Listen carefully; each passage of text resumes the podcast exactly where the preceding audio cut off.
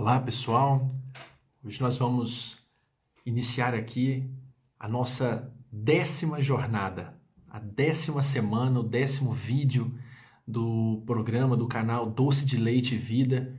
Desde já eu agradeço a cada um que tem experimentado de alguma forma tornar-se um pouco mais doce ou ao menos refletir sobre a forma de olhar esse mundo e vê-lo de uma maneira mais especial, menos dolorida. E para celebrar esse momento tão especial, de tamanha gratidão, eu tenho uma, uma lembrança muito significativa para toda a minha vida, que se deu ah, na, no ano de 2017, quando estava acompanhando meu pai na, no seu tratamento. E me recordo que eu sempre tinha uma palavra de força, de ânimo, de engajamento, de seguir adiante, de fazer as coisas. E numa certa ocasião, nós fizemos o novo exame necessário para avaliar a condição em que estava né, o avanço ou não da doença. E naquele dia, eu me lembro um sábado de manhã, quando eu fui ao, à clínica buscar o resultado, eu levei comigo o envelope e deixei para abrir junto com ele, na casa dele. E assim o foi. Quando cheguei lá, sentamos, conversamos um pouco. E numa determinada altura eu falei: Vamos abrir, pai? E ele falou: Vamos lá. Então, abri o envelope, eu mesmo abri, e ao lado dele olhamos juntos e vimos o resultado que não era o que nosso coração queria naquele momento. Não mesmo. De alguma forma a doença havia avançado e nós estávamos ali por alguns instantes em um silêncio, não um silêncio de tortura, mas um silêncio de necessidade de carinho. Olhei para meu pai e pela primeira vez em toda a trajetória até aquele dia, eu não tinha uma palavra para dar-lhe naquela hora. Eu não sabia muito bem o que falar, o como proferir alguma palavra de ânimo. Porque o que nós víamos, de alguma forma, por algum instante, tirou o nosso chão. Mas logo depois, quando olhei para ele e perguntei-lhe: E aí, pai? Ele olhou para mim com uma ternura e um jeito de olhar que não era tão corriqueiro. Mas ele olhou para mim e disse: Disse uma frase que para mim marcou o restante, vai marcar, obviamente, todo o restante da minha existência. Porque veio na hora em que eu não soube o que falar, o como conduzir, meu pai olhou para mim e disse: É isso aí. Sigamos, sigamos. Com essa entonação e com essa firmeza.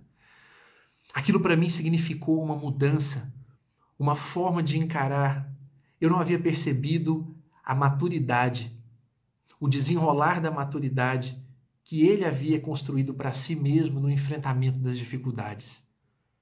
Quantas vezes passamos por problemas dos mais variados e ver aquela pessoa naquele instante em que talvez demandasse um consolo, virar a mesa, por assim dizer, e dar-me o consolo que tanto eu naquela hora precisava e como precisava. Naquela, naquele momento, eu passei a refletir e pensar dali para frente, em todas as circunstâncias, como proceder na melhor maneira de enxergar a vida, como ver os problemas sob uma outra ótica, uma forma um tanto mais especial. Aquele momento talvez tenha sido o primeiro lampejo de um doce de leite, de pensar o mundo em que vivemos. Porque hoje eu parei para pensar no futuro Embora haja uma ideia de que será um tanto obscuro, eu não consigo enxergar mais o propósito infeliz Porque nós estamos vivendo um tempo de cicatriz. E se essa não é a mais bela e formosa, é ela que significa ali na frente a cura deliciosa. Cura de um tempo sobre o qual não se quer mais falar, mas que vai nos ensinar a cuidar, a zelar de nós mesmos também. Agora eu fico pensando no querido momento presente.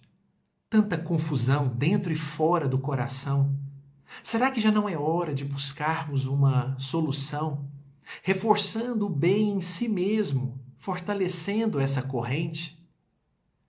A gente já está entendendo o real sentido daquilo que só tem preço. E entendendo no isolamento quão bom é ter alguém por quem sentir apreço. Tanta gente gastando energia para brigar, enquanto tanta gente adoecendo chega até a se desesperar. A conta não fecha. Será preciso a dor em minha porta bater? Ou serei capaz de ver o diferente sem atacar, mas sim compreender? Quantas amizades mais devem ser perdidas? Quantos compartilhamentos maldosos e palavras malditas? As mensagens de bom dia irritam e as de ataques irônicos, não. Não seria tempo de encerrar a conversa fúnebre e distribuir pão? Seu exemplo também é alimento. Alguém ali dirá que perdeu o emprego, o ofício de uma vida de todo dia, e logo alguém virá dizer: Esse corona eu já sabia. Poucos te chamarão e te dirão: Obrigado pela duradoura guia do barco pesqueiro. Mas já pensou se não é hora de assumir o comando de um navio cargueiro? E a ordem dos barcos aqui pode ser o inverso. Vai depender de como você vai organizar a partir de agora o seu universo. Mas não deixe de olhar para dentro, o seu verso. O mundo precisa do seu melhor verso. E para nos esperançar com este mundo que está por vir, o melhor treino definitivamente não é teorizar, é sentir. Então vamos sonhar com o que podemos esperar, para nos animar a logo este tempo chegar. E vai chegar um dia em que sentaremos em grande roda e então conversamos. E vamos estar com a criança, as crianças no parque, correndo, rindo, e então brincamos. E estaremos frente aos nossos filhos, olhando-lhes os olhos, e pegaremos então o celular e desligamos. E vamos olhar uns para os outros com tamanha saudade e abraçamos. E vamos sentir ao ver uma alma sofrida na rua e lembrarmos do quanto temos em casa e então compadecemos. E vamos ver quem ainda é ferido e maltratado e cuidamos.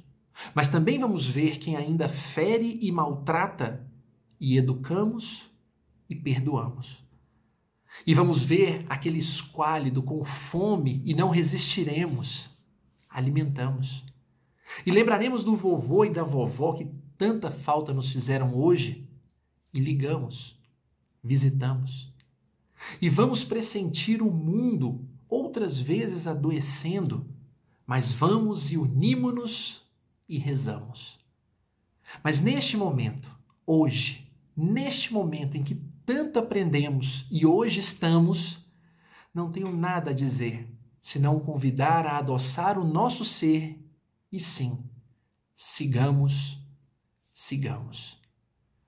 Que as palavras honestas e francas que aprendi um dia na vida possam nos servir nesse momento para que possamos seguir a fazer mais e não desanimar, hora nenhuma.